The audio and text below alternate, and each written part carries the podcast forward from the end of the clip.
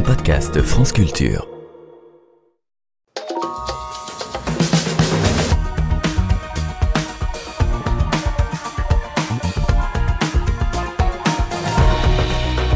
Suite et fin de notre série en deux parties consacrée au plaisir culinaire juste avant les fêtes. Après le champagne dont nous évoquions hier le développement économique, intimement lié à la revendication d'une appartenance à un territoire bien précis, nous élargissons aujourd'hui le champ pour nous pencher sur une production à l'échelle mondiale, cette fois, celle du chocolat.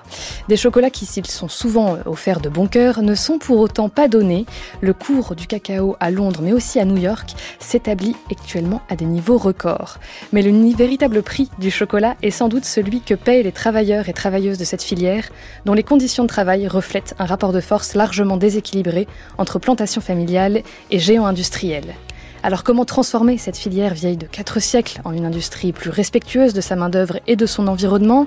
Quels moyens employer pour tenter de responsabiliser les multinationales chocolatières? Et peut-on croire à un avenir du chocolat vertueux qui passerait par la mise en place d'une industrie locale?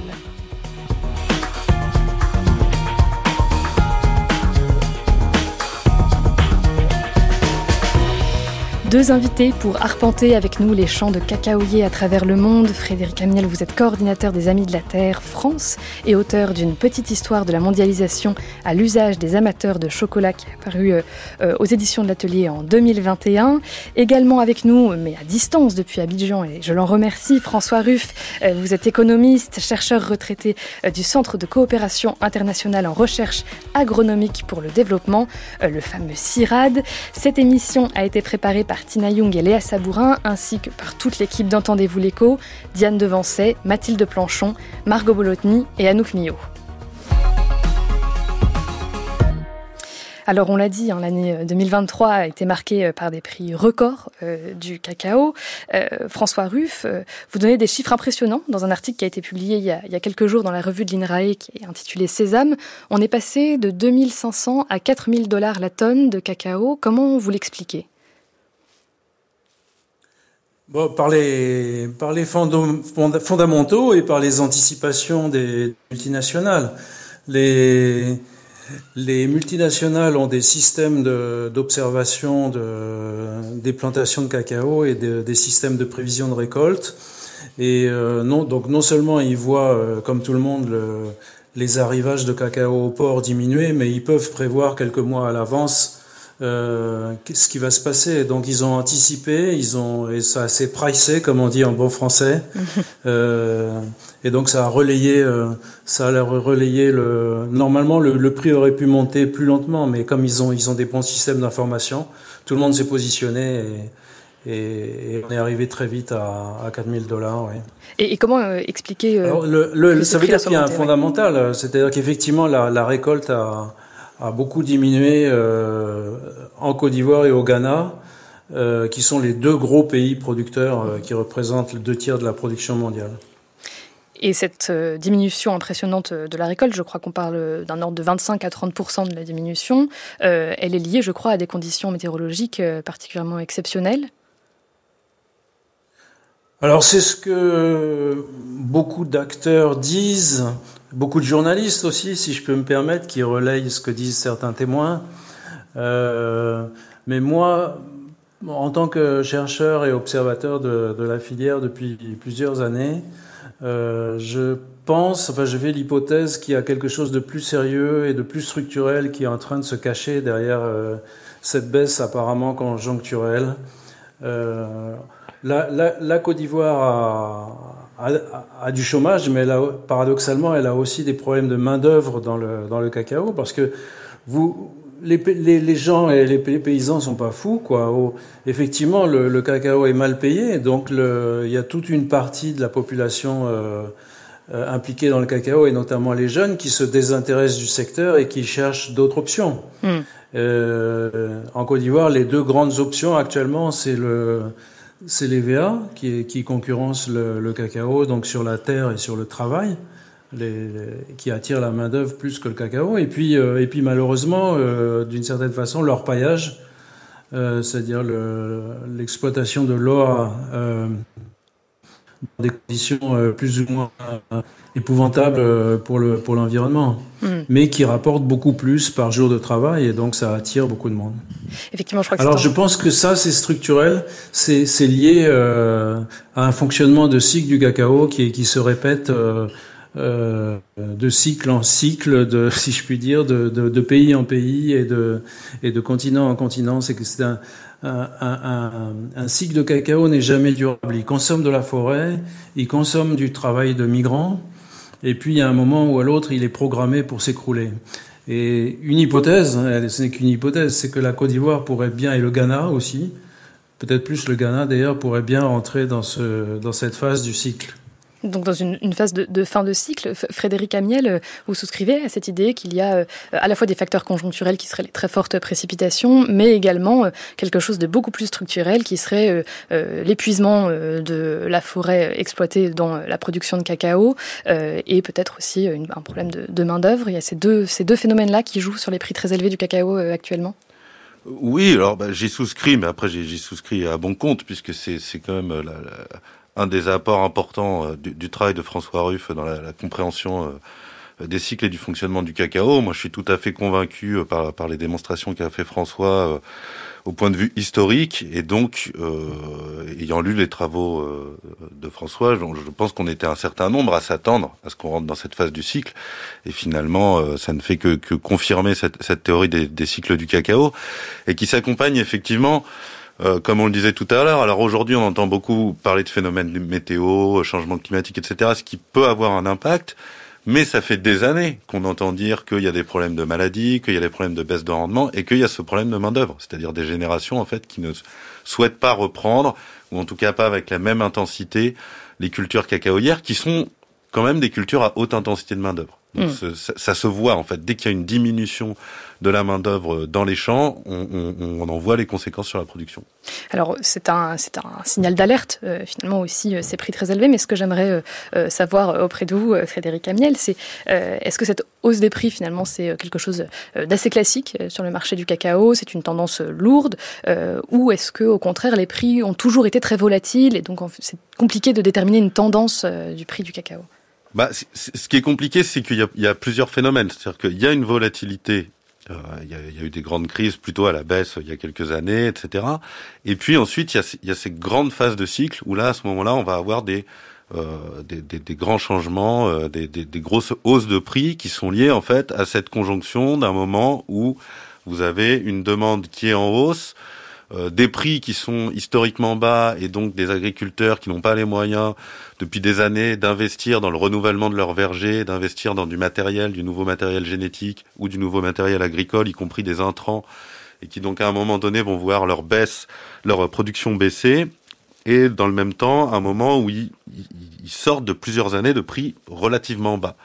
Et donc à ce moment-là, ça, ça, ça crée une, une rareté du produit sur le marché et euh, comme l'expliquait euh, François tout à l'heure, avec le modèle économique des marchés du cacao aujourd'hui, où en fait il faut se positionner six mois, neuf mois à l'avance en fonction des informations qu'on a sur la récolte, ça crée des, effets d'emballement, qu'on appelle des bulles, hein, des, bulles dans le marché du cacao. Euh, qui fait que ces augmentations peuvent être euh, extrêmement impressionnantes, comme c'est le cas depuis, depuis un peu plus d'un an. Alors on va revenir sur l'histoire euh, financière aussi du, du, cacao, mais pour, pour conclure et, bien comprendre ce qui se passe actuellement, François Ruff, ce que cette crise nous raconte aussi, c'est que le marché du cacao est en fait extrêmement dépendant de l'offre et pas nécessairement de la demande. Oui, enfin voilà, absolument. C'est-à-dire que le, la demande, bon, il peut y avoir des, des, des petites variations on l'a vu en particulier pendant le Covid, encore que c'était un peu ambigu. Euh, euh, en principe, il y a eu une baisse de consommation, mais puis une reprise assez vite derrière. Donc, il peut y avoir des, variations, mais dans l'ensemble, c'est une la demande progresse de 2, 2, 2,5% par an, euh, de façon assez linéaire et, sans beaucoup de surprises. Donc, ce qui fait le prix, c'est la variabilité de l'offre. Et c'est ces, fameux cycles euh, qui font que tout d'un coup, des, des, des, milliers de migrants, des dizaines de milliers de migrants s'aventurent dans la forêt. Euh, ils ont une information, ils ont une opportunité. Quelques années après, des, des dizaines de milliers de tonnes de, de, cacao sont mises sur le marché. Et, et, ça contribue progressivement à faire euh, rechuter le prix, etc., etc. Donc, euh, oui, c'est l'offre, c'est l'offre qui est le grand déterminant de la des cycles de prix. Mais euh, pour, nuancer un tout petit peu, comme, ça a été rappelé, je crois, par euh, l'ICCO, l'Institut international du cacao, tout ça est exprimé en dollars. Et le dollar, euh, il fluctue aussi. En fait, en fait, il baisse tendanciellement et structurellement euh, depuis un siècle. Donc, depuis qu'il a décroché de l'or, en tout cas. Et, et donc, le 4000 dollars en, en 2023, euh, c'est pas, c'est pas encore un cours extraordinaire par rapport au prix de, au cours de 3000 dollars en 77 qui re, qui, doit représenter euh, en, dollars d'aujourd'hui euh, quelque, au, delà quelque chose de, proche de 10 000 dollars, voire, voire plus. Hein. Donc euh, voilà, on est même si on est dans une hausse rapide conjoncturelle du coup en dollars, on est encore loin d'un niveau de vie potentiel des producteurs et, et des revenus du pays par rapport aux années piques de, de la fin des années 70. Elle est très importante cette salle, c'est normal. C'est une chocolaterie. Mais pourquoi la porte est si petite France Culture. Pour conserver le bon gros arôme du chocolat à l'intérieur. Entendez-vous l'écho Aliette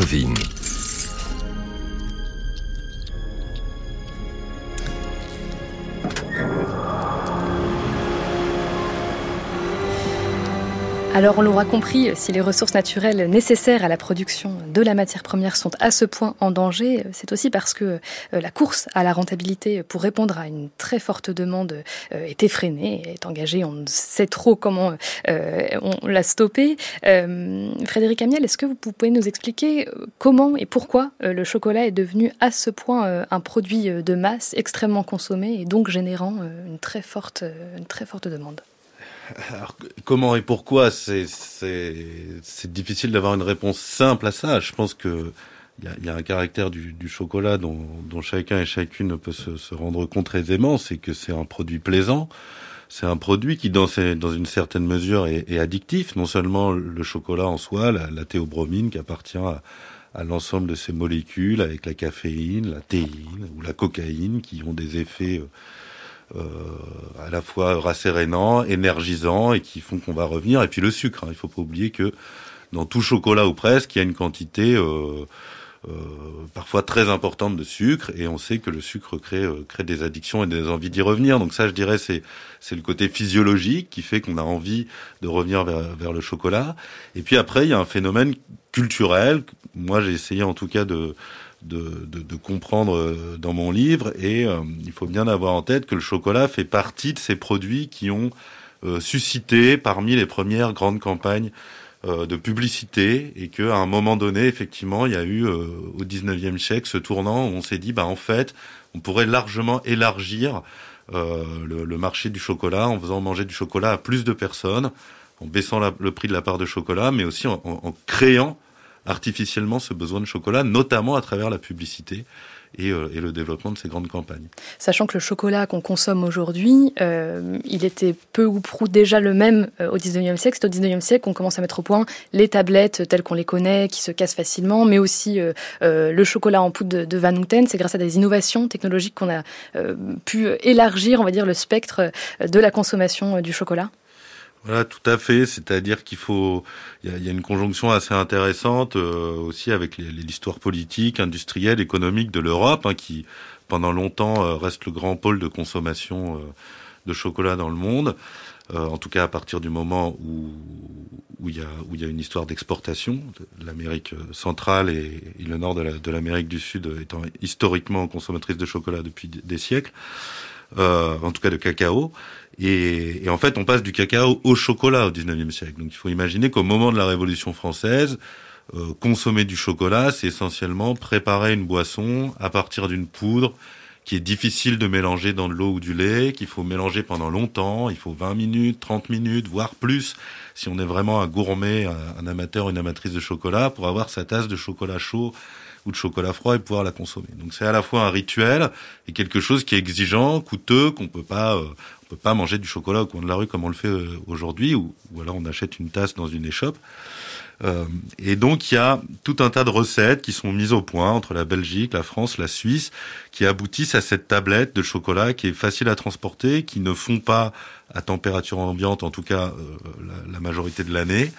Euh, et puis qui va devenir une espèce de, de, de, de casse-croûte, y compris de casse-croûte ouvrier, de casse-croûte paysan à la fin du 19e siècle, et qui va, et qui va commencer à, à, installer cette habitude de consommer du chocolat comme euh, voilà, comme c'est la publicité d'une barre de chocolat très célèbre. Euh, faites une pause, voilà, bah c'est la pause casse-croûte euh, que qu'incarne le chocolat à partir de ce moment-là et ça va fondamentalement changer euh, la quantité et la, et la demande de, de, chocolat sur les marchés européens et nord-américains à ce moment-là. Et ça, ça va aboutir sur euh, la mise en place du premier standard pour le cacao euh, en 1929. Qu'est-ce que cette innovation financière va, va changer?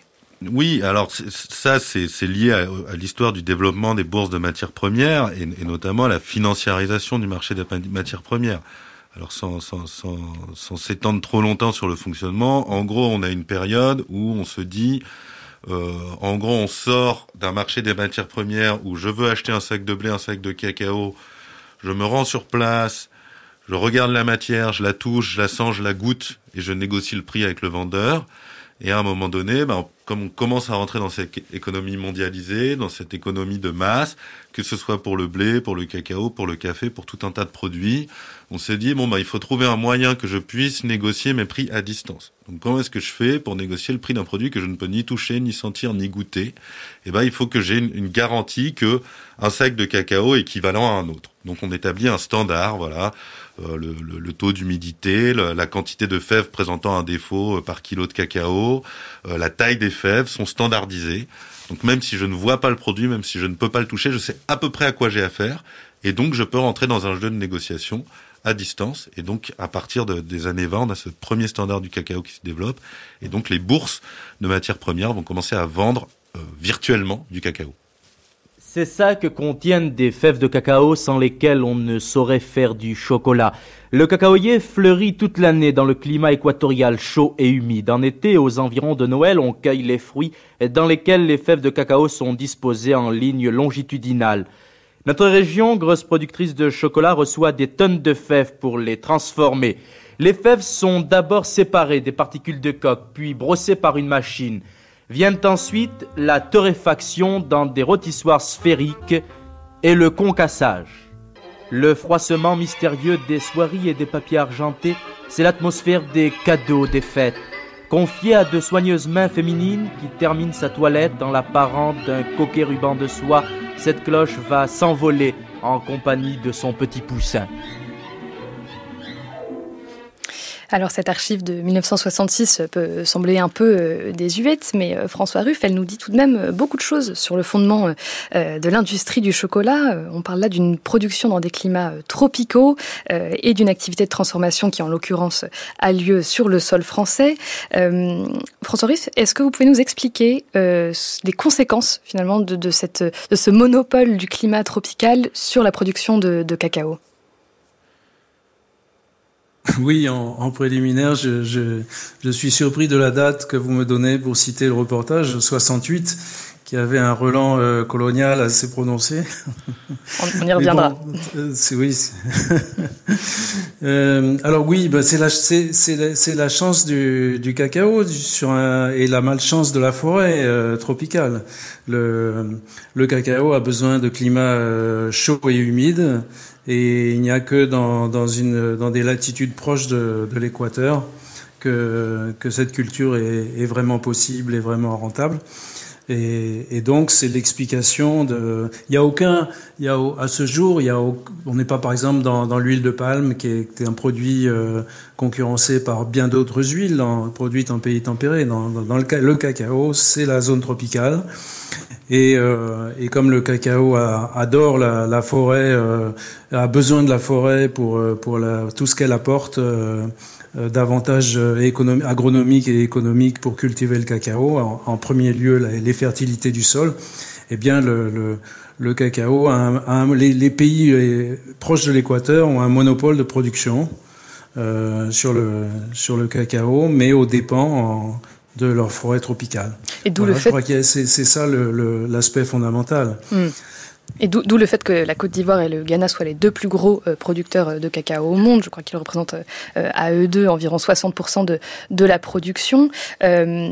justement, Frédéric Amiel, concernant ces deux pays-là qui vont globalement nous occuper tout au long de, cette émission, comment ils ont tourné leurs économies vers l'exploitation du, cacao? Comment, comment cette bascule-là s'est faite? Comment le, les, fèves de cacao ont été introduites dans, dans ces pays-là? Je crois que vous parlez dans votre ouvrage d'une explosion spontanée euh, du cacaoyer euh, au Ghana, mais ce qui n'est pas forcément le cas de la, Côte d'Ivoire. Oui, alors il y a des histoires différentes, mais qui sont liées aussi à des histoires coloniales différentes. Hein. Le Ghana est une colonie anglaise, la Côte d'Ivoire est une colonie française à ce moment-là. Euh, il y a une conjonction, François pourra en parler plus en, détail que moi, mais de, baisse de la production historique du cacao plutôt sur les continents américains, mésoaméricains, sud-américains. Euh, et puis effectivement, du coup, au 19e siècle, il y a de nouveau dans ces phénomènes de cycle que, que décrit François, euh, une brèche qui s'ouvre dans laquelle peuvent s'engouffrer de nouveaux pays producteurs, puisqu'il y, a une baisse sur les continents américains. Euh, et puis, euh, il y a aussi les effets de la décolonisation euh, dans, ces, dans, ces, dans ces pays latino-américains qui font qu'à un moment donné, bah, les capitalistes européens qui avaient le contrôle de ces, de ces plantations, à un moment donné, en perdent le contrôle et puis se tournent vers d'autres zones de production. Et à ce moment-là, il y a effectivement, d'un côté au Ghana, en tout cas, c'est ce que c'est ce que raconte l'histoire, euh, une espèce de spontanéité du, du, du, développement, euh, comme on disait tout à l'heure. Il y a, il y a une information qui commence à circuler que le cacao permet de produire un produit qui est très demandé en Europe et qu'on va pouvoir vendre facilement. Et donc cette information passe très vite d'un village à l'autre, d'un producteur à l'autre, et on se met à planter beaucoup de cacao. Et il y a ce, ce, ce, boom, cette explosion de la production.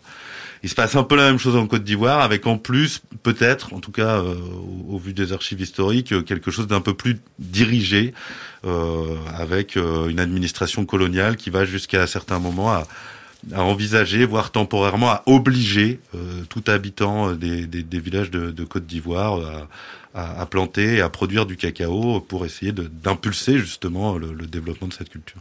Alors l'autre aspect qui était évoqué dans cette fameuse archive INA qui date de 1966, je tiens à le préciser, et qui a été diffusée tout à l'heure, c'est euh, la chaîne de valeur qui structure euh, l'industrie du cacao. On l'entendait, euh, et, c'est peu ou prou le cas encore aujourd'hui. On a les fameux petits producteurs qui récoltent les cabosses des cacaoyers, qui en extraient les fèves, et une fois que celles-ci sont fermentées et séchées, est-ce que François Ruff, vous pouvez nous raconter comment se structure le, reste de la chaîne de, valeur et d'approvisionnement? Euh, du cacao ah, ce serait peut-être plus sujet pour euh, Frédéric, mais le, le, oui, juste un petit mot sur le, le, passage du, du cacao. Euh, il y a eu un passage de Sao Tomé aussi, de, qui était en grande plantation industrielle coloniale, plus que industrielle d'ailleurs, et, et, et, qui était dans le dans l'œil du, du cyclone. Euh, et à un moment, l'industrie britannique s'est rendu compte que ils, auraient avantage à travailler avec l'agriculture familiale, avec les petits planteurs, et, et, ça, ça a joué un grand rôle quand même dans le décollage du, spontané du Ghana. L'offre et la demande ont joué ensemble. Cadbury, la grande société anglaise, a tout de suite vu son intérêt à, à, à soutenir le, le, cacao dans sa colonie, euh, dans la colonie britannique. mais ce qui est intéressant, c'est que ça nous... Sinon, en revenir au, c'est que ça nous montre que ce sont euh, les, les petits producteurs qui, sont, euh, qui sont en première ligne et qui sont les acteurs économiques oui, majeurs de cette filière. C'est surtout ça que je voulais souligner au passage, c'est que le cacao, euh, c'est l'agriculture familiale. L'agro-industrie n'a jamais réussi euh, à concurrencer durablement l'agriculture familiale qui a des coûts de production plus faibles. On va y revenir après peut-être. Donc, votre question, c'est une fois que le, planteur a, mis ses fèves sur le marché, une fois qu'il est, qu'il est prêt à les vendre, qu'est-ce qui se passe? Mm-hmm. Tout à fait. c'est un peu bon. Ah, je, euh, je crois. François Ruff, je crois, je crois que la, communication se fait plus complexe. Je vais donc passer la, euh, la parole à, Frédéric Amiel. On est d'accord que c'est tout le paradoxe euh, de l'économie du cacao, c'est que dans une économie archi-mondialisée, avec une demande donc euh, internationale, ce sont quand même des structures très familiales qui sont les tenants et les aboutissants de toute la filière. Oui, oui c'est tout à fait alors, à la fois spécifique euh, du secteur du cacao, même si on peut retrouver euh, dans le café, dans d'autres produits, des structures similaires, mais là c'est vraiment exacerbé. Il y a entre 5,5 et 6 millions de producteurs euh, de cacao, donc c'est énorme. C'est comme disait François, des plantations familiales, des gens qui ont un ou deux hectares de cacaoyers. Euh, et puis derrière, la transformation, donc on va y venir, qui est aux mains d'une poignée euh, de transformateurs, de, donc de broyeurs. En fait, c'est la première transformation. On prend ces fèves de cacao sèches. Euh, elles sont généralement, alors soit elles sont transformées sur place dans le pays de production ou, exportées sous cette forme en Europe, en Amérique du Nord.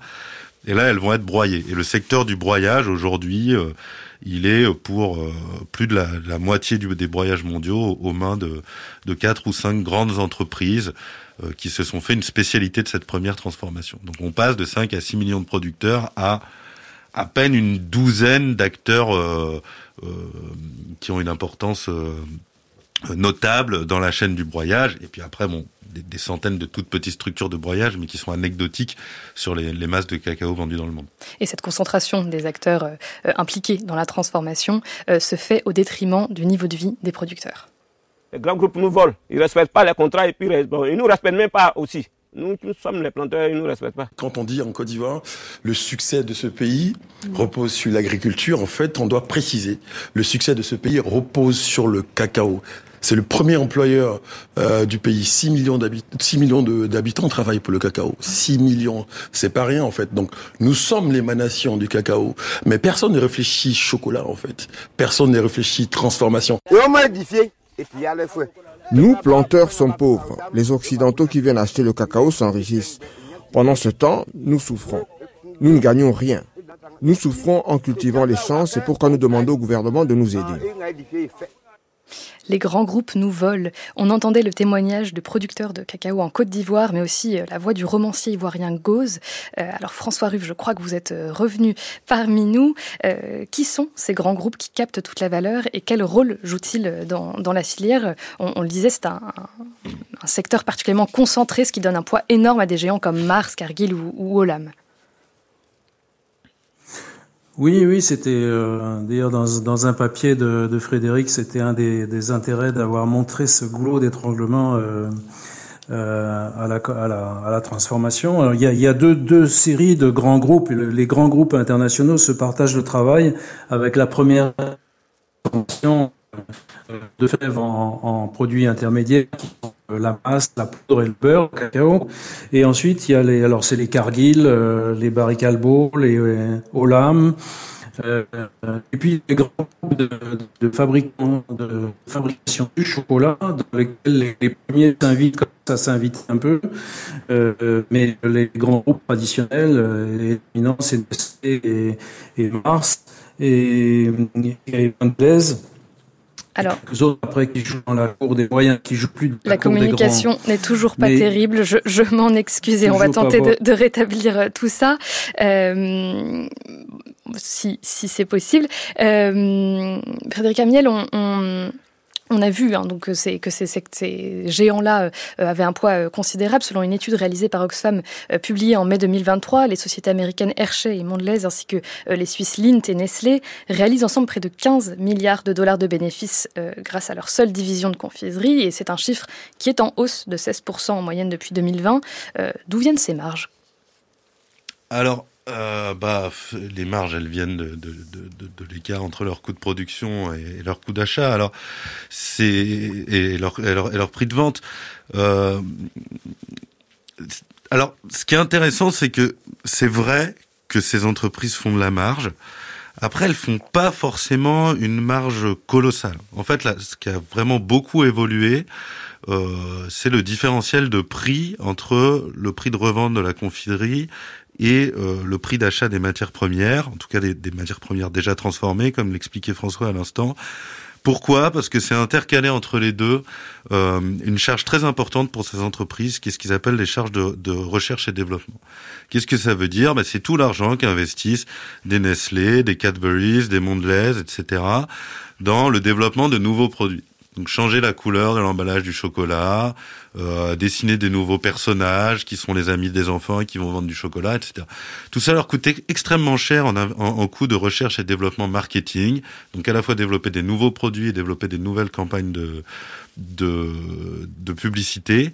Et donc ça, ça absorbe une grande partie de l'écart entre le prix auquel ces entreprises achètent des produits transformés issus du cacao et le prix auquel ils vont vous vendre des barres chocolatées, des bonbons ou des gâteaux. Donc c'est pas de l'argent qui finit en marge euh, nette chez eux, euh, c'est de l'argent qui est absorbé par la nécessité de vendre toujours plus de produits. Donc là, on est typiquement dans la, la, course à la production, la course à la vente euh, capitaliste typique. C'est-à-dire, en fait, il faut rentabiliser du capital, il faut gagner des parts de marché. Et donc, on a une course en avant. Il faut vendre plus, donc il faut que les gens achètent plus. Donc, on investit dans la publicité.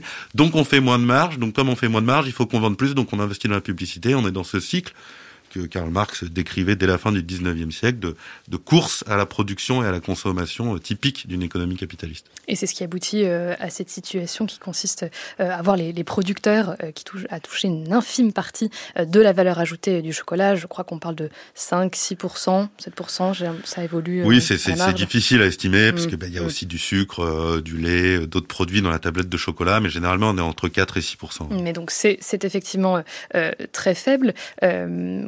Comment se passent les négociations euh, euh, de prix? Vous le disiez, il y, a une sorte de confrontation, enfin on le voit se dessiner, une confrontation entre multinationales et, producteurs, mais on imagine bien qu'ils ne sont pas directement en lien les uns avec les autres. J'imagine qu'il y a une série d'intermédiaires entre les deux. Comment, euh, ça se, structure? Ah, C'est compliqué, parce que si vous voulez, vous avez différents niveaux de prix. C'est-à-dire que vous avez le prix, celui dont on parlait tout à l'heure, à la bourse de Londres ou à la bourse de New York. Donc c'est ce qu'on appelle le prix free on board. Ça correspond au, prix du cacao au moment où il est embarqué sur le bateau pour l'exportation. En gros, si on veut une image matérielle. Euh, donc ça, ce prix-là, il est fixé par un mécanisme financier entre des marchés à terme et des marchés spot, c'est-à-dire des produits qui sont achetés 6 euh, ou 9 mois à l'avance et des produits qui sont achetés au moment de la livraison. Donc, je ne vais pas rentrer dans les détails, mais, ça, c'est un, système de bourse de matières premières assez classique, qui parfois peut être très décorrélé à des réalités, mais qui en, même temps répond aussi à un jeu assez classique d'offres et de demande. Mais à ça s'ajoute pour les producteurs le fait que eux ne vendent pas directement sur les bourses. Euh, donc ils vendent à des intermédiaires qui vont emmener leur cacao dans des coopératives ou dans des centres de stockage, qui eux ensuite vont euh, vendre leur, leur cacao au prix de la bourse de Londres et de New York. Et donc là, selon le pays où vous êtes, c'est très différent. Soit le producteur est directement en négociation avec l'intermédiaire. vous imaginez le producteur, ce qu'on appelle le prix bord champ pour le coup. Donc il est littéralement au bord de son champ avec sa récolte des dernières semaines. Le camion arrive, il lui dit je t'achète ton cacao, c'est tant le kilo. Et là le producteur doit dire oui ou non. Est-ce qu'il parie qu'il y a un camion qui va venir le lendemain qui va lui offrir un meilleur prix ou pas? Est-ce qu'il arrive à négocier avec la personne ou pas? Donc il est coincé dans une négociation très localisée. Après, dans des pays comme le Ghana et la Côte d'Ivoire, depuis très longtemps au Ghana et depuis une dizaine d'années maintenant en Côte d'Ivoire, il y a quand même une règle de prix minimum. Donc cette négociation avec l'intermédiaire est limitée, en tout cas elle est au moins ce qu'on appelle capée par le bas, c'est-à-dire que on a, on a un prix minimum qui est censé être payé au producteur. La réalité étant que personne n'est là sur le bord de la route pour vérifier que la règle est toujours respectée, mais au moins il y a des voies de recours, etc. Ce qui n'empêche pas que la négociation va porter sur autre chose, puisque cet intermédiaire, ça peut être aussi celui qui fournit les engrais ou qui fournit les pesticides, il peut proposer des prix, etc. Donc, il reste cet aspect de négociation locale. Et en fait, c'est la conjonction entre ces cours dont jusqu'il y a quelques années, l'information échappait totalement aux producteurs. Maintenant, ils ont des téléphones euh, connectés à Internet et ils peuvent suivre en direct et du coup, ils peuvent s'en servir dans leur négociation. Mais il y a encore 5-6 ans, c'était pas forcément le cas et cette négociation très localisée au bord du champ qui conduit à la formation euh, du prix final pour le producteur. Alors on entendait euh, euh, dans le reportage tout à l'heure, à la toute fin, un, des agriculteurs en appeler au rôle du gouvernement. et on se doute que les gouvernements de ces pays qui sont de très très gros producteurs se sont concernés par la question, puisque près de 20% de la population ivoirienne a un emploi en, relation avec le chocolat. Est-ce que les pouvoirs publics ont vraiment euh, la capacité et la possibilité euh, d'interférer en faveur euh, des producteurs. Est-ce qu'on peut parler d'une économie contrôlée? Vous parliez d'un prix minimum? Bah c'est toute la question, c'est le débat. Après ça chacun y va de son de ses convictions en matière de planification de l'économie ou de libéralisme.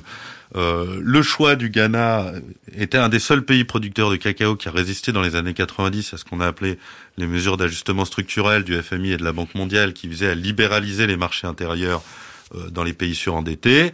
Euh, cette libéralisation, elle a conduit en Côte d'Ivoire à euh, la disparition de près des deux tiers des coopératives, euh, à la disparition de la caisse de stabilisation et de l'existence d'un prix minimum ou d'un prix garanti, euh, alors qu'au Ghana, le Ghana a maintenu en place ce qu'on appelle le Coco Board, donc voilà le, le, bureau du cacao, qui est cette espèce de, de, de, grande caisse nationale qui à la fois garantit le prix payé aux producteurs et fixe les tarifs qui sont pratiqués sur le marché intérieur au Ghana. Donc il y a eu deux évolutions différentes clairement, ces dix années entre le milieu des années 90 et 20 années entre le milieu des années 90 et le début des années 2010 plaidaient plutôt en faveur du modèle planifié ghanéen pour les producteurs, même si c'était pas non plus la panacée. Hein. c'est quand même des gens qui vivent à la limite, voire en dessous, du seuil de pauvreté.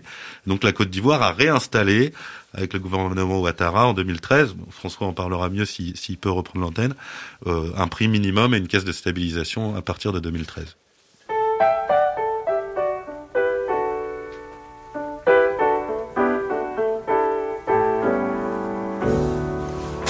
Want a little sugar in my bowl. I want a little sweetness down in my soul. I could stand some loving, oh so bad. I feel so funny. I feel so sad. I want a little steam on my clothes. Maybe I can fix things up so they'll go. What's the matter, baby? Come on, save my soul. Want some sugar in my bowl?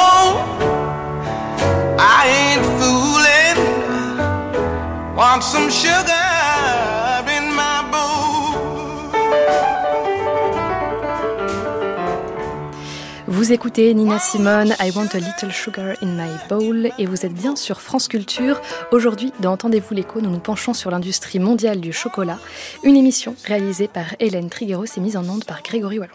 Notre combat nous, qui a toujours été euh, celui donc du président Hassan Ouattara, avant lui du président Fouet Boigny, c'est comment faire pour rémunérer le mieux les producteurs, qui à la fin de la journée sont ceux qui accomplissent le labeur le plus dur.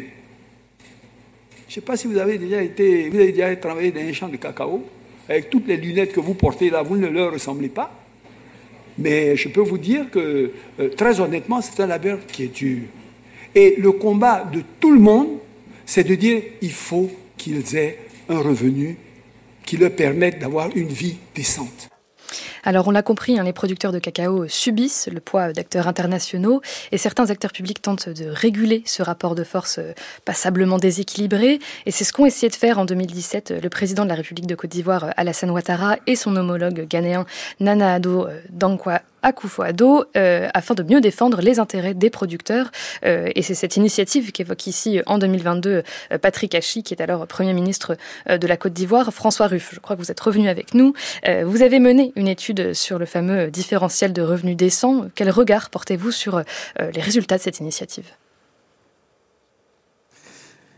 Bien, il y a beaucoup de, il y a beaucoup d'effets contradictoires, d'événements contradictoires et de positions à, intégrer dans, dans, cette présentation de l'économie cacaoyère. Alors, oui, oui, d'une façon euh, certaine, à un moment, euh, les, les États de Côte d'Ivoire et de Ghana se sont mobilisés et se sont dit, mais si on pourrait peut-être essayer de, de, réagir ensemble et de, et de faire poids avec deux tiers de la production mondiale, euh, de faire poids contre les multinationales. Euh, sans être méchant, dans les deux pays, il y avait une dimension électorale au moins aussi importante que la que l'intention d'améliorer le bien-être des planteurs pour le pour le bien-être des planteurs. Mais enfin bon, ils se sont, ils ont essayé, c'est déjà tout à leur honneur, mais mais et ils ont échoué euh, parce que les multinationales sont plus fortes, elles ont elles ont plus d'informations que sur l'évolution de la production de cacao que les États. Euh, et en plus, les deux pays ont pas forcément joué franc jeu. Euh, normalement, pour que ça marche, il faut une solidarité totale et accepter que si l'autre perd, on perd aussi. Et là, j'ose dire hein, euh, que bah, le Ghana, il a essayé de continuer à subventionner ses engrais. Euh, la Côte d'Ivoire, elle a fermé les yeux sur les sur les migrants qui continuaient d'infiltrer les forêts. Euh, il y a un magnifique exemple dans l'est de la Côte d'Ivoire, euh, dans la forêt de la Beauce-et-Mathieu. Donc, donc il y a les discours, par exemple les magnifiques discours sur, euh, ça va pas me rendre très populaire en Côte d'Ivoire, mais ces magnifiques discours sur le bien-être des planteurs, sur le combat euh, des chefs pour améliorer les revenus des planteurs, il faut quand même le, le mettre en face des, des stratégies et des, et des actes. Le, tout d'abord, le cacao reste le principal produit euh, de financement du budget de l'État, euh, ou en tout cas reste très très important. Le, ce ce Coco Board ou cette stable ou cette maintenant ce conseil café cacao, ce sont quand même historiquement avant tout des outils de prélèvement de la valeur pour financer l'État, les fonctionnaires, les institutions, le, etc. Donc le, je peux pas faire de comparaison euh, trop osée, mais le, quand on demande au gouvernement de les aider. Euh, la première chose que le gouvernement pourrait faire, ce serait de diminuer sa taxation, son niveau de prélèvement euh, par le différentiel qui met euh, entre le prix export et le, et le prix au producteur. Frédéric Amiel, sur, euh, sur cette idée d'une taxation euh, différenciée oui, pourquoi pas. Alors moi, je, je, je, suis moins spécialiste des économies locales. Je, je, je connais pas bien aujourd'hui les, les, les, niveaux de fiscalité, mais c'est toujours la même question. Moi, ça me fait beaucoup penser parce que il y a un côté un peu euh, découverte quand on parle du cacao, alors de se dire ah oui, on se rend compte que finalement le chocolat qu'on mange, les producteurs qui le produisent sont mal rémunérés, mais en réalité c'est un problème général de notre système alimentaire. on, a exactement les mêmes phénomènes aujourd'hui chez nos producteurs de lait, chez nos producteurs de céréales, chez nos producteurs de viande, euh, qui sont des gens qui vivent à côté de chez nous, euh, qui vivent ici, à proximité de Paris, euh, ailleurs en France, etc. C'est-à-dire qu'en fait, on a effectivement un problème de chaîne de valeur globale sur les produits alimentaires qu'on retrouve euh, dans le cacao de façon mondialisée, avec des distances qui sont plus grandes, avec euh, des pays producteurs qui ne sont pas les pays de consommation. Donc, donc je dirais, ça ajoute une forme de distance, mais c'est un peu la même question. Alors après, comment est-ce qu'on régule ça? Est-ce que c'est en baissant la taxation sur la vente, ou est-ce que c'est en améliorant les conditions de de, de négociation, comme on disait tout à l'heure. Euh, encore une fois, il y a beaucoup d'approches différentes, beaucoup de gens qui sont convaincus euh, de leur bonne foi. Il y a un acteur dont on n'a pas parlé encore, c'est quand même la distribution, et notamment la grande distribution. Et ça, les, grands supermarchés, les grands hypermarchés, qu'on parle de chocolat, qu'on parle de lait, qu'on parle des œufs euh, ou d'autres produits alimentaires, ils ont une responsabilité fondamentale dans le fait de tirer les prix vers le bas et de la mauvaise rémunération des producteurs. Et, euh, et à un moment donné, à mon sens, on peut effectivement sans doute marginalement, euh, et encore une fois, je, veux bien croire François qui connaît mieux la situation sur place, euh, améliorer la, la, question en jouant sur la fiscalité sur place. Mais à un moment donné, une meilleure répartition de la chaîne de valeur, ça passe aussi par une diminution de ceux qui font la plus grande marge. Et la plus grande marge, c'est pas les grandes marques de confiseurs aujourd'hui, ce sont les distributeurs, ce sont les hypermarchés et les supermarchés. Et c'est important de le rappeler. Euh, euh, effectivement, euh, cela dit, peut-être dans la filière cacao, il y a eu une prise de conscience qui date depuis plusieurs décennies maintenant, et ce au niveau mondial. Et c'est ainsi qu'a émergé l'idée d'un commerce qui serait équitable dans les années 90. Frédéric Amiel, vous écrivez dans votre ouvrage que le chocolat sera l'un des premiers produits agricoles à faire l'objet de filières équitables en quoi consiste au juste l'idée d'un commerce équitable?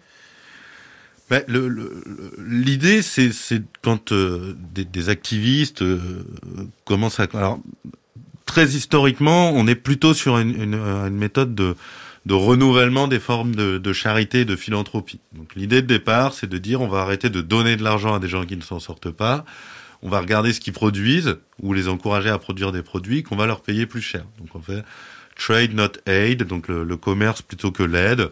C'est un slogan dans les années 70 pour dire bon bah en fait il vaut mieux améliorer notre système économique pour qu'il soit plus juste plutôt que d'avoir un système économique injuste qu'on va rattraper avec des aides et avec une socialisation euh, de, de l'aide et une, re-répartition des, bénéfices économiques.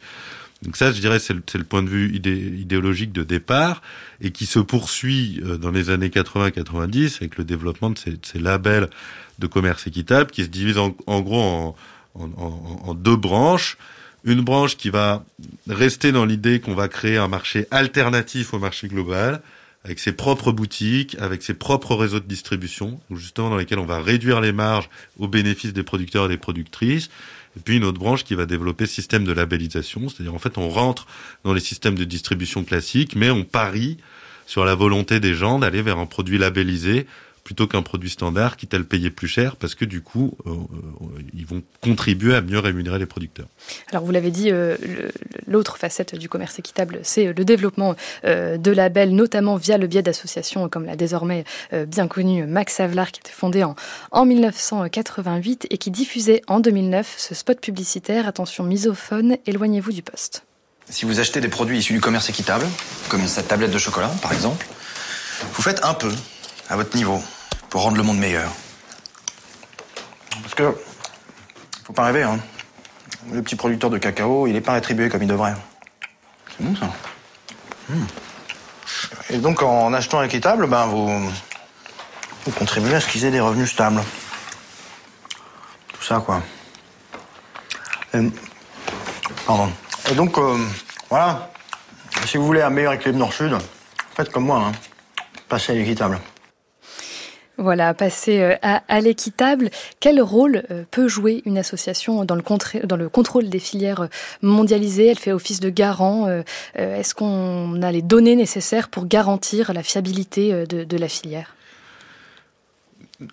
Dans une certaine mesure. Après, c'est compliqué de donner un avis général parce que il y a plein de filières équitables, comme on l'a dit tout à l'heure. Il y a des filières directes, il y a des filières indirectes, il y a des filières qui pratiquent ce qu'on appelle l'équilibre de masse. Pardon pour le terme barbare, mais en gros des, des systèmes d'équivalence, c'est-à-dire je paye une certaine quantité de produits à un prix équitable et je récupère une quantité de matière équivalente derrière, mais en fait, le cacao que je commercialise avec le label n'est pas nécessairement celui qui a été produit par la coopérative équitable. Il y en a, il y en a qui se refusent à le faire.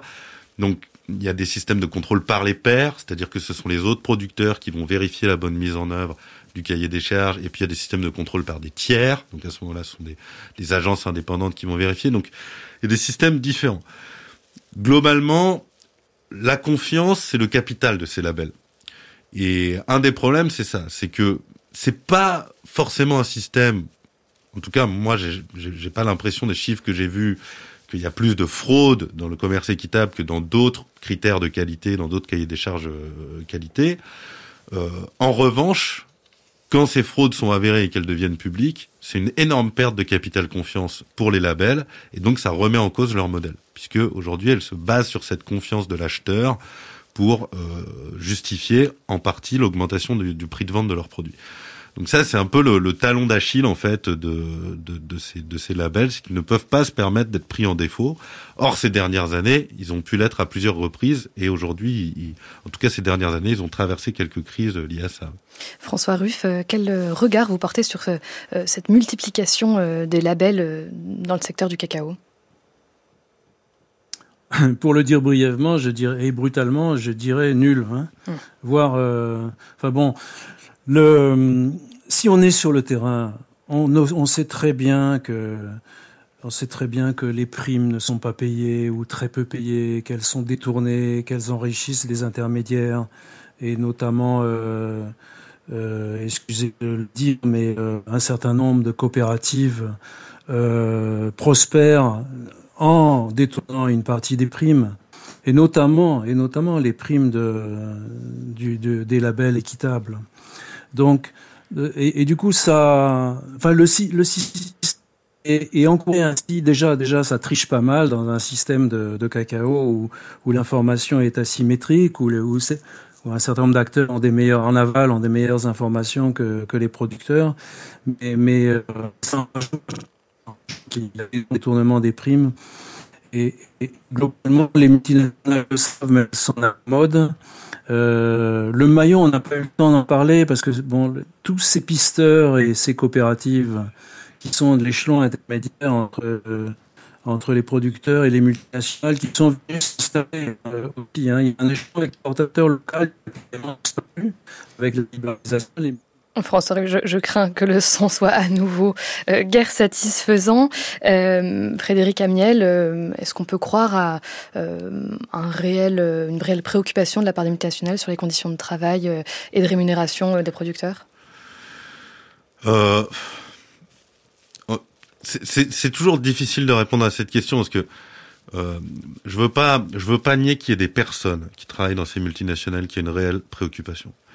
Par contre, si on regarde la multinationale en tant qu'acteur économique, je crois que je crois que non. Je crois qu'il n'y a pas une vraie préoccupation des grandes multinationales aujourd'hui des conditions de vie des producteurs. Je pense, c'est la conclusion de mon livre aussi, qu'aujourd'hui, une grande partie du, bénéfice qui, qui, subsiste encore dans le secteur du cacao dépend du fait qu'on ne respecte pas des normes sociales et des normes environnementales. Et donc, à un moment donné, les entreprises font leurs calculs. Si je mets en place des normes sociales et environnementales, j'arrête de faire du bénéfice, ou j'en fais considérablement moins. Euh, et donc, mon modèle économique s'effondre. Donc, malheureusement, tant qu'elles sont pas contraintes par l'extérieur, donc qu'est-ce qu'il y a d'extérieur à une multinationale aujourd'hui? Il subsiste quand même un petit peu l'État.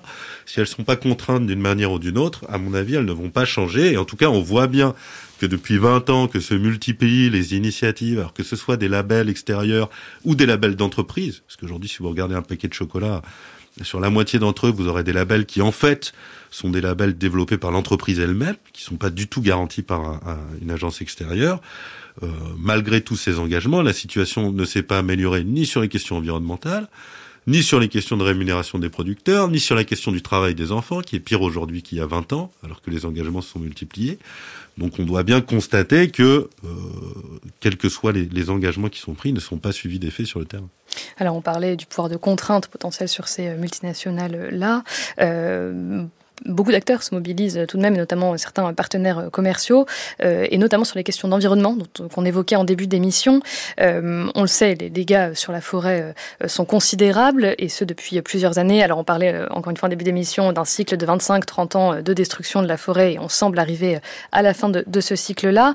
Mais euh, peut-être qu'on peut dire que les choses bougent dans le sens où l'Union européenne euh, a tenté de se saisir de cet enjeu et le Parlement européen a adopté en avril 2019 l'interdiction d'importer des produits issus de la déforestation, ce qui est euh, a fortiori le cas du cacao. Euh, et ce n'est pas sans provoquer la réaction de certains producteurs, comme on peut l'entendre dans ce reportage de TV5 Monde en octobre 2022. S'ils veulent que nous, les paysans, nous les soutenons aujourd'hui pour le reboisement, nous, on est d'accord. Mais on ne peut pas produire 120 milliards dans l'année et nous nous retrouvons avec notre pays avec à peu près 2,8 milliards. C'est de l'esclavage. Il faut que l'Europe arrête cela. Nous voulons un partenariat franc, mais basé sur le respect de la dignité humaine. On est prêt à respecter leurs normes, mais eux, à leur tour, ils doivent nous soutenir. Voilà. Et venir, ça je l'insiste là-dessus, qu'ils viennent jusqu'à la base. Voilà, pour s'imprégner des réalités du monde agricole. Il ne faudrait pas qu'on reste dans des gros bureaux bien climatisés, bien, bien cravatés, et puis on décide à la place du producteur. Ça ne peut pas marcher.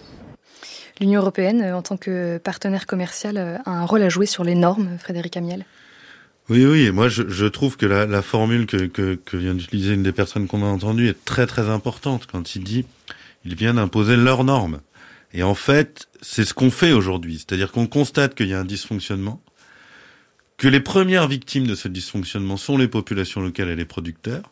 Et qu'est-ce qu'on fait? On impose des nouvelles normes et des nouvelles obligations à ces producteurs. C'est-à-dire qu'en fait, on vient pas leur dire bon, euh, je constate que ton modèle économique est, est complexe, tu gagnes pas assez d'argent, donc que si ta cacaoyère baisse en rentabilité, tu vas être obligé de passer à autre chose, comme on disait tout à l'heure, ou de défricher une nouvelle parcelle en forêt pour aller bénéficier de cette rente euh, et de la fertilité des sols, ou de passer la main, euh, bon gré, mal gré, à des migrants qui vont ouvrir des nouvelles cacaoyères. Et donc, du coup, bah, je constate que ce qu'il faut que je fasse, c'est que j'augmente ta rémunération. Non, on va aller leur dire, si tu veux continuer à nous vendre ton cacao, il faut que tu appliques des nouvelles normes et des nouvelles règles. Et donc on contribue aussi à décourager euh, ces producteurs à un moment donné parce que on n'est pas dans des échanges équilibrés d'exigences d'une part et d'autre. Alors il y a un bémol à ça parce que par exemple quand on parlait tout à l'heure des négociations sur le sur le revenu différentiel, etc. Il y a eu les mêmes personnes qui à la Commission européenne travaillaient sur l'établissement de, ce règlement sur la déforestation importée, notamment liée au cacao, ont essayé d'entrer dans un jeu diplomatique pour négocier en échange que effectivement cette il y a une augmentation du revenu. Je dire, il y a des gens qui sont conscients que ça doit être donnant donnant, mais au final, le rapport de force est tel que ce sont toujours les producteurs qui se retrouvent perdants aujourd'hui et qu'on n'arrive pas aujourd'hui à mettre en face des exigences environnementales qu'on pose des garanties sociales pour les producteurs et les productrices. Et vous dites que les producteurs ont du mal à faire entendre leur voix. Est-ce qu'il existe euh, éventuellement des syndicats de producteurs euh, en Afrique de l'Ouest où c'est encore euh, les coopératives qui, gardent un peu la main peut-être sur les négociations? Il y en a. Après, ils ont les problèmes qu'évoquait François tout à l'heure, c'est-à-dire qu'ils sont plus ou moins fiables, ils sont plus ou moins du côté des producteurs. Euh, voilà, il y a plein de situations différentes. L'autre problème, c'est qu'il faut, euh, il faut, il faut se représenter ce que c'est la production de cacao aujourd'hui. C'est-à-dire que ce sont des champs de cacao qui peuvent être loin en brousse, ce qu'on appelle en brousse, en, forêt ou, au milieu des champs. Il faut parfois marcher euh, une demi-heure, une heure, une heure et demie pour atteindre les, champs de cacaoyers. Entre ça et l'endroit du village où on va euh, procéder au séchage des, graines de cacao, où la route va passer, et puis ensuite vous pouvez avoir encore euh, un trajet en, voiture, en camion qui va durer une heure, une heure et demie, deux heures quand la route est sèche. 4, 5, 6 heures, 10 heures si la route est, détrempée pendant la saison des pluies. Et donc, euh, ces syndicats sont pas les syndicats euh, des syndicats maison qui peuvent se réunir, qui peuvent peser, qui peuvent contribuer. Quand ils doivent contribuer à des réunions, quand ils doivent contribuer à des négociations, c'est toujours compliqué de permettre aux gens de pouvoir être à la capitale pendant plusieurs jours, abandonner leur champ, euh, participer à la table des négociations. Et puis, comme on disait tout à l'heure, ils sont des millions en face d'une poignée de représentants des entreprises. Donc c'est pareil. Qui aujourd'hui peut se targuer de représenter les euh, 3 ou 4 millions de, producteurs du Ghana et de la Côte d'Ivoire? Euh, Je ne dis pas que c'est impossible, mais cette structure de la chaîne de valeur, euh, aujourd'hui, en étranglement, ce déséquilibre entre le nombre de producteurs et le nombre de transformateurs joue en défaveur d'une négociation équilibrée. Et alors pour euh, peut-être euh, ouvrir des perspectives euh, en, en, cette fin euh, d'émission, euh, une partie euh, des problèmes évoqués pourrait être résolue selon le gouvernement ivoirien qui souhaite que 100% de la production du pays soit transformée localement à l'horizon du 2030. ça, Frédéric Amiel, vous y croyez ou ça va demander des investissements trop lourds? C'est intéressant. après, moi, j'avoue, N'étant pas particulièrement économiste moi-même, je, le dis avec des pincettes, mais, je ne suis pas convaincu, moi, que euh, les solutions économiques reposent toujours sur le, rapatriement de, ce qu'on appelle la valeur ajoutée en réintégrant toutes les échelles de transformation au niveau du pays. Euh, moi, il y a, un autre aspect qui me semble important dans, dans, dans l'économie du secteur du cacao, c'est le stock. Aujourd'hui, vous avez l'équivalent de 40% de la consommation annuelle de cacao qui est stockée. Et elle est stockée par qui? Elle est stockée par les multinationales de la transformation de la confusion. Et qu'est-ce qu'elles font depuis un an que les prix augmentent? Elles déstockent. Donc en fait, elles, elles ont les moyens d'amortir ces grandes variations de prix en jouant sur leur stock, ce que ni les producteurs, bien évidemment, qui, qui produisent peu, ni les pays de production ne peuvent le faire. Donc pour moi, ce qui est plus important, c'est ça. C'est est-ce qu'on peut relocaliser les stocks dans les pays de production pour leur redonner du pouvoir de négociation, à condition, comme disait François, qu'ils soient sincèrement dans la volonté d'aider euh, leurs producteurs et, et, les citoyens de leur pays, alors qu'aujourd'hui, ces stocks, ils sont à Amsterdam ou sur la côte états-unienne, aux mains des grandes entreprises qui déjà sont celles qui font le, les plus gros bénéfices. Beaucoup d'enjeux euh, encore euh, à, à, surveiller pour cette filière mondiale euh, du cacao. Un grand merci euh, à nos deux invités. Je rappelle que les références de votre euh, ouvrage Frédéric Amiel et de vos articles euh, François Ruff sont à retrouver sur le site de France Culture. Vous y trouverez également cette émission et toutes les précédentes, ce qui vaut aussi pour l'application Radio France et toutes les bonnes applications de podcast.